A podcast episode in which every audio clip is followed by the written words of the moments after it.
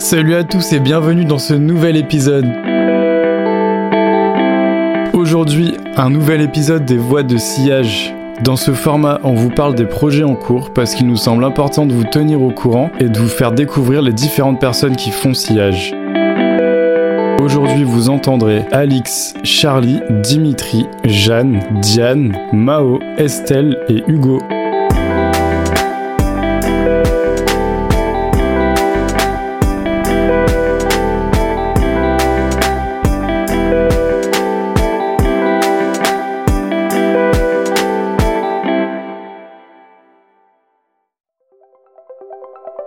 La BD. Alors l'idée du projet bande dessinée, c'est d'utiliser un format visuel pour parler des thématiques agricoles et alimentaires, euh, tout en mettant en avant les pistes d'action possibles.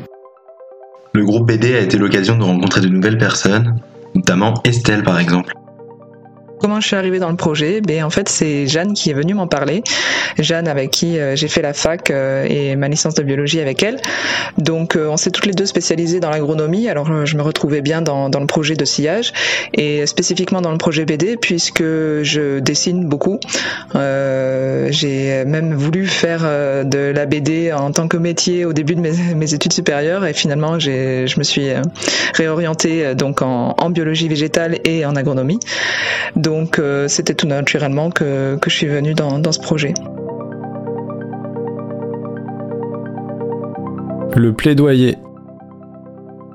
Pour nous, un des enjeux et sur lequel on se sentait le plus légitime, c'est la restauration collective universitaire parce que finalement la restauration collective universitaire c'est des volumes énormes de repas chaque année. Et c'est un levier de transition sur les territoires puisque ayant un tel nombre de repas à consommer, à préparer, il y a vraiment cet enjeu là de dire et d'où viennent les denrées qui savent préparer ces repas. Est-ce qu'elles viennent du, de la région? Est-ce qu'elles viennent du département? Est-ce qu'elles viennent de France? Est-ce que les denrées sont produites d'une manière euh, respectable, c'est-à-dire euh, suivant par exemple les préceptes de l'agriculture biologique, de l'agroécologie, de l'agriculture paysanne Comment on parvient à travers ça à faire changer euh, les modes de consommation, mais aussi les modes de production. Et c'est comme ça qu'on a, on a conçu le projet Crous, avec cette idée-là qu'on devait se focaliser sur la restauration collective universitaire, puisqu'on a vu en 2020 les files d'attente euh, de tous ces jeunes-là qui attendaient de pouvoir être fournis en denrées. Cette précarité étudiante-là, elle existait, elle a été très saillante en 2020, elle existe encore, et nous, en tant que mouvement jeune, on ne peut pas fermer les yeux dessus.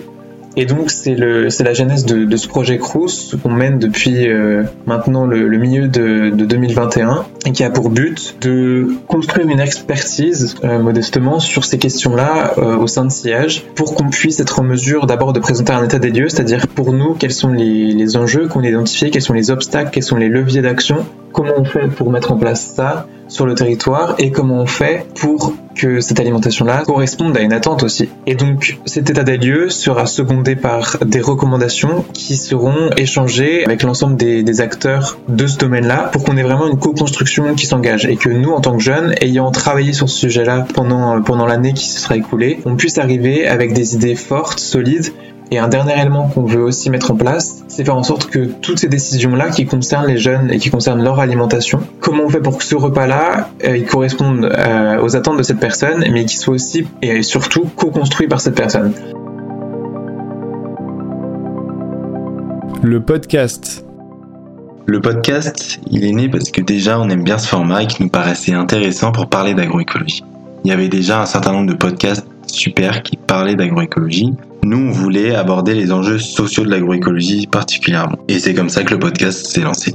On y parle des différents mouvements sociaux, des, différents enjeux sociaux qu'il y a dans l'agroécologie, en lien avec l'agroécologie.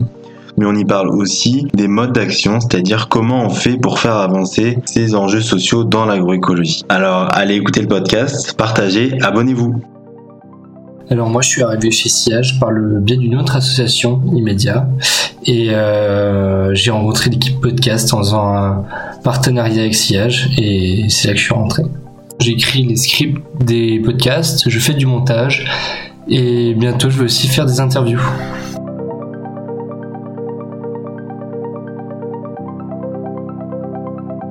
La formation pour la préparation de la formation sillage, On s'est retrouvés à 5. D'abord, on s'est posé pour voir comment est-ce qu'on voulait articuler toutes les informations qu'on voulait donner pour que ce soit le plus clair et le plus pédagogique possible, sachant qu'on voulait avoir une approche bien sûr environnementale, mais aussi traiter des questions sociales, économiques autour de l'agriculture parce que c'est un domaine profondément humain et extrêmement complexe avec beaucoup de questions qui s'entremêlent. Et donc c'est vrai qu'on s'est retrouvé à avoir un plan de formation gigantesque avec beaucoup beaucoup d'informations, beaucoup de domaines différents qu'on voulait traiter. Et donc on a dû ensuite écrémer tout ça. Et, euh, et j'ai beaucoup aimé donc ce week-end parce que vraiment chacun avait une approche euh, très différente de la question je pense qu'à la fin, ben, ça s'est vu qu'il y a eu beaucoup d'échanges d'idées et donc quelque chose d'assez riche tout en restant. On a essayé de faire euh, en sorte que ça soit quand même euh, digeste. Je pense que enfin, ça a été très apprécié. C'est ça qui m'a plu euh, dans la formation sillage première formation sillage, ça a été une sacrée aventure de créer une formation de toutes pièces, pas beaucoup finalement. Du coup, les, derniers jours de préparation avant la formation ont été euh, hyper intenses et euh, on s'est retrouvés voilà, deux jours à travailler euh, le soir, à revenir le lendemain et et c'était, euh, enfin, hyper chouette euh, de se retrouver comme ça, euh, parce que finalement, même si on n'avait pas tous les mêmes connaissances, on se complétait. Il y avait beaucoup de tolérance et d'entraide, on s'expliquait les choses, on s'apprenait mutuellement. On est ressortis, enfin, je pense tous bah, plus, avec plus de connaissances. Et c'était trop chouette parce que d'inconnu, on a vécu quelque chose d'hyper fort et en plus, euh, pendant euh, ces 2-3 jours, c'était mon anniversaire et on a travaillé toute la nuit et fêté mon anniversaire. Enfin, c'était, euh, c'était vraiment des très très beaux moments. Et, et sur place, ensuite, la formation, c'était aussi très très bien. On est un peu arrivé dans, dans, le rush, on était stressé, on n'avait pas beaucoup dormi et, et, je pense que du coup, on n'était pas à 100% dedans. Mais, mais bon, c'était une, très bonne première expérience et voilà, on, sait ce qu'il ne faut plus faire. Je pense que ça a été euh, apprécié, mais ce qui a été ressenti, je pense aussi notre enthousiasme et notre, euh, notre, engagement. Et il y avait beaucoup de questions, beaucoup de retours après, et les gens sont restés pendant 3h30 euh, assez attentifs.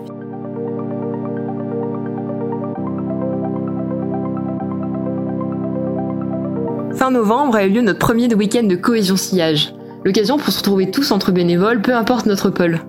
Ça a surtout été l'occasion de créer du lien, de se rencontrer, de vraiment partager des moments ensemble, de s'amuser, d'apprendre à se connaître et de remettre un peu les choses à plat sur ce qu'était sillage et ce qu'on voulait de sillage, qu'est-ce qu'on attendait, qu'est-ce qu'on espérait à travers ça?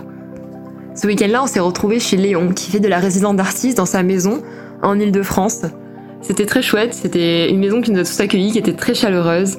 Le premier jour, on a pu rencontrer un agriculteur qui habitait pas loin de chez Léon, avec qui on a pu échanger. C'était un agriculteur qui s'était récemment converti au bio et qui avant était en agriculture conventionnelle. Et donc on a pu échanger un peu sur toutes ces problématiques. Après cette visite, on a eu l'occasion d'aller visiter le collectif Roncelière, qui est un collectif mené par euh, des jeunes pas loin de chez Léon, qui cherchent à développer un peu de l'agriculture dans l'espace, dans ce village, pour créer du lien. Et donc ça a été l'occasion de faire un peu des travaux pratiques, et nous aussi, on a pu cultiver avec eux, et c'était vraiment chouette. Et après on est rentré et on a fait une session de travail.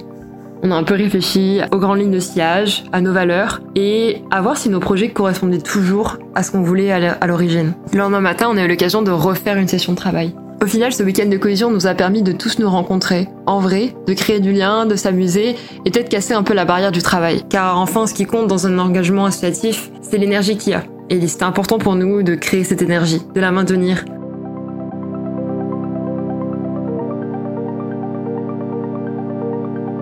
les financements on répond à des appels à projets.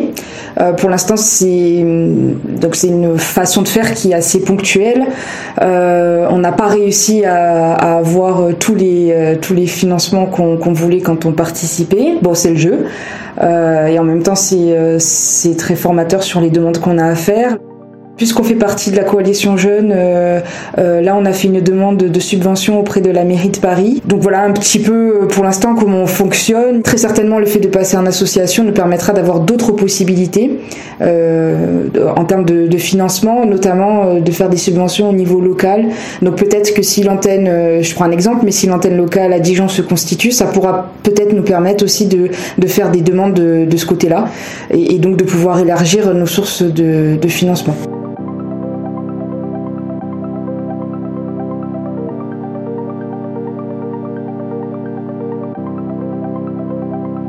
Merci de nous avoir écoutés.